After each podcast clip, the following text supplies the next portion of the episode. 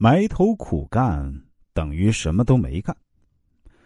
任何一位愿意自己在职业生涯中取得成功的人，都应该懂得如何在适当的时候使自己脱颖而出，并且不让自己的努力悄无声息，更不能让自己的努力显得可有可无。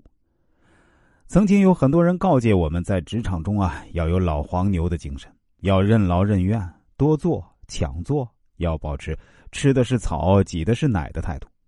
可是啊，真当我们把这一套用在激烈竞争的职场环境里时，我们会发现，越是埋头苦干的人，越是死得难看的人。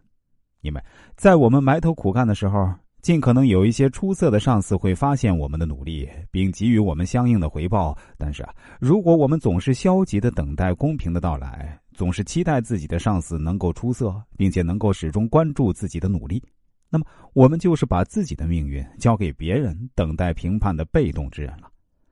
单靠埋头苦干和意志力而有所作为的时代已经过去。想要在职场中站得更久一些，位置更高一些，我们就必须让别人明白我在努力的工作，而且做得很好。有人曾经总结职场经验说，在工作上你一定要让大家知道你做了多少事情，否则你所做的一切都是白费。这听起来很残酷，不是吗？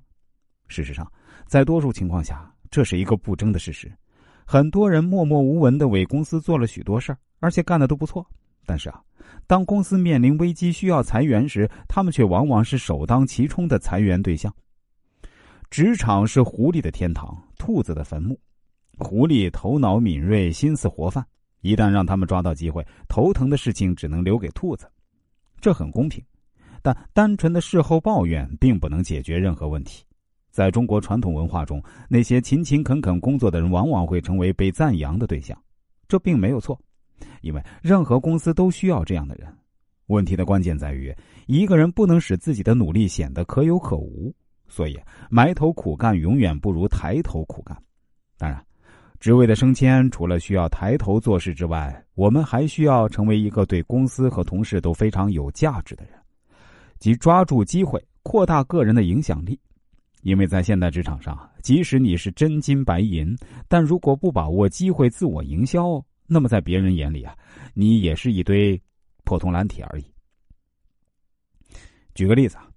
亚平是学平面设计专业的，毕业后一直在媒体代理公司制作部工作。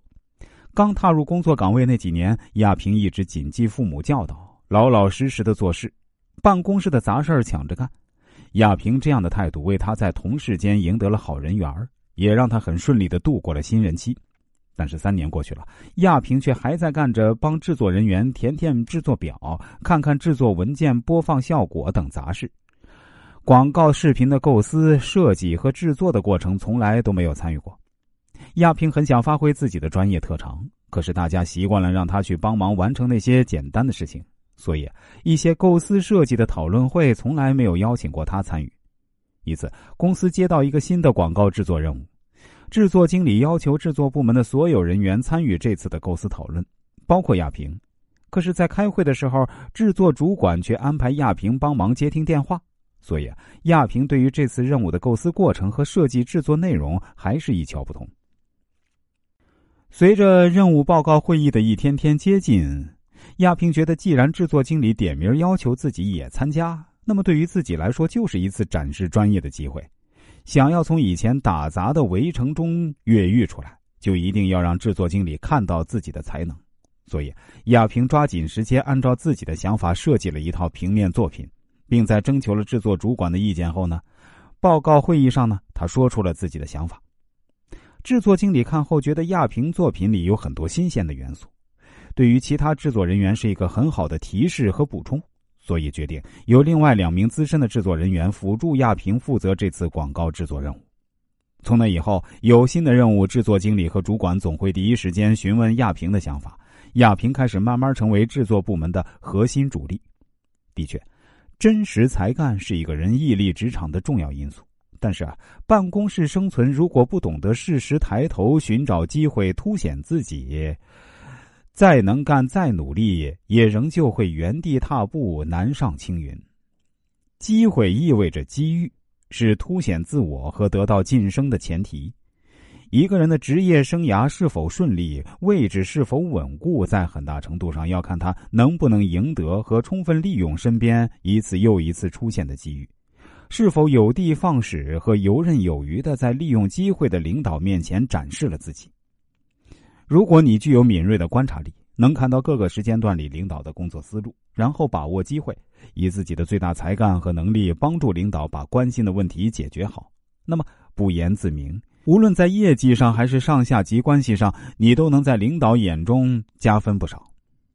俗话说：“愚者丧失机会，弱者等待机会，智者把握机会，强者创造机会。你把握的机会越多，创造的机会越多，你离成功的距离就会越来越近。”在人才济济的办公室里，上司不会无缘无故注意到你。当你意识到自己已经在客观上落后于别人的时候，你就应该主动争取机会，关键时刻露一手。首先要善于展现自己的潜能，